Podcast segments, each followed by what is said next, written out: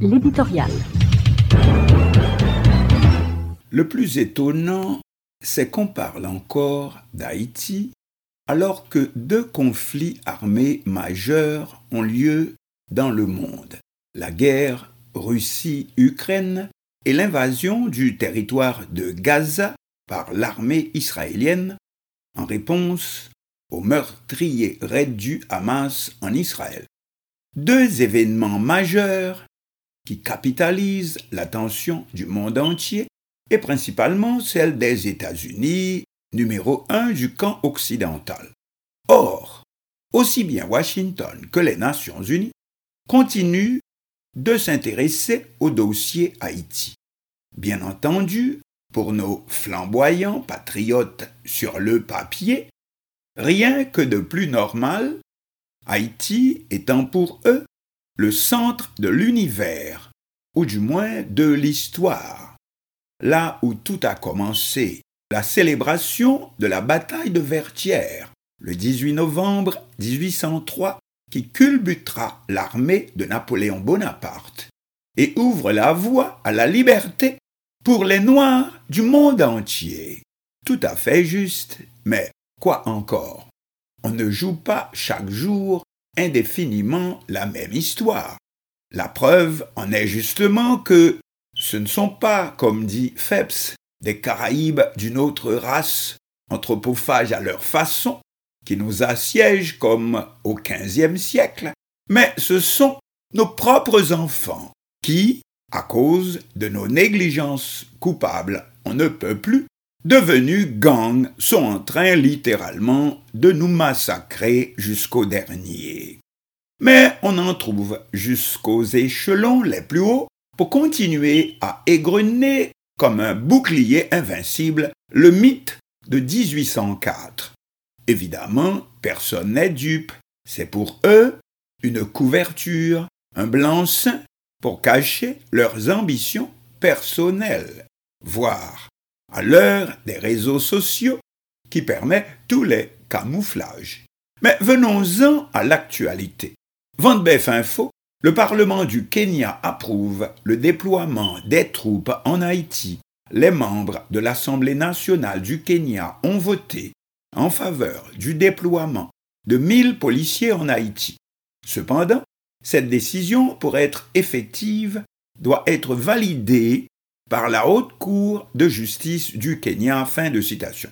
Un sondage a montré que la majorité des Haïtiens est en faveur d'une force multinationale pour venir nous aider à mater les gangs, ce que non seulement nous ne pouvons tout seuls, avec nos maigres forces de sécurité, voir celles-ci gangrenées par une corruption généralisée qui n'épargne rien ni personne et à l'actif de nos derniers pouvoirs politiques, gouvernement et parlement, comme sont en train de démontrer les nombreuses inculpations tombant de la Cour supérieure des comptes, mais de plus, actuellement, comme on dit, les chiens sont lâchés, en effet, suite au décès, provoqué ou pas, de l'un de leurs chefs, le nommé Iska, maître des vies et des biens à Bélécou, une partie du bidonville de Cité-Soleil, c'est la relance de la guerre des gangs dans toute son ampleur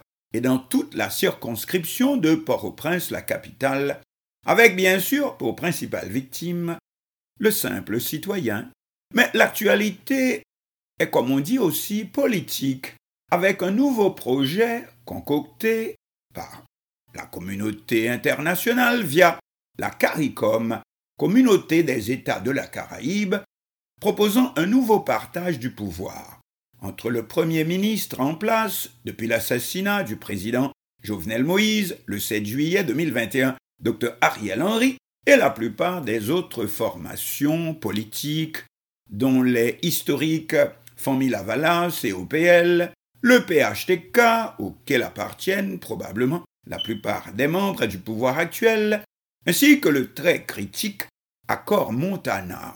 Cependant, une partie de la classe politique, mais sans qu'on puisse dire qui est vraiment sincère à ce sujet, pensez à un Moïse Jean-Charles, dont on ne peut plus savoir qui ni quoi il représente aujourd'hui, ne jure que par le départ du Premier ministre Henri.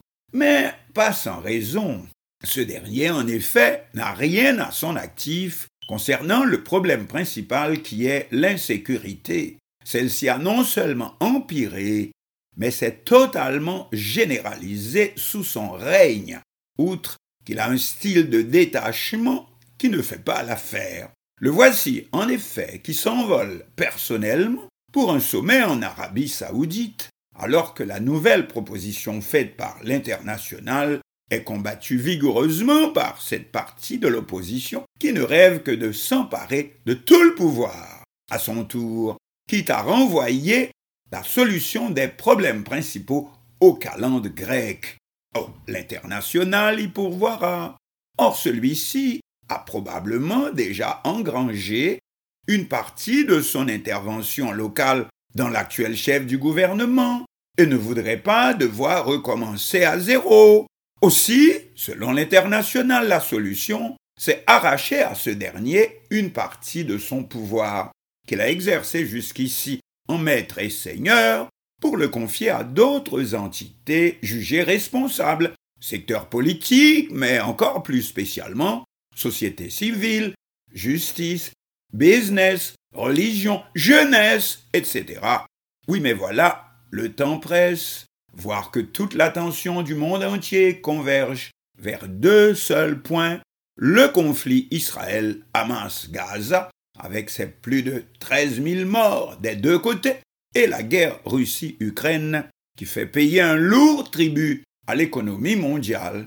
Et puis, et puis en rien, ne sommes-nous pas Haïti, pays bon Dieu bon? Dans deux jours justement, le 18 novembre, on célèbre Vertière, la victoire des victoires, une victoire pour toute la race noire. Or tous, apparemment, ne sont pas satisfaits du choix par Washington du Kenya pour conduire la prochaine mission multinationale. Comme dit Aragon, nous vivons un temps déraisonnable. En effet, N'en trouve-t-on pas aujourd'hui pour le reprocher jusqu'au grand Dessalines Oui, que Vertière, c'était une simple alliance de futurs grands propriétaires locaux pour remplacer le colon. En un mot, du n'importe quoi. Voire, tant mieux pour les Iska. Soulignons en effet que ce dernier est mort dans son lit, et qui sait peut-être aussi le sera finalement Vite l'homme Malgré que la rançon pour sa capture vienne d'être portée par le FBI à 2 millions de dollars.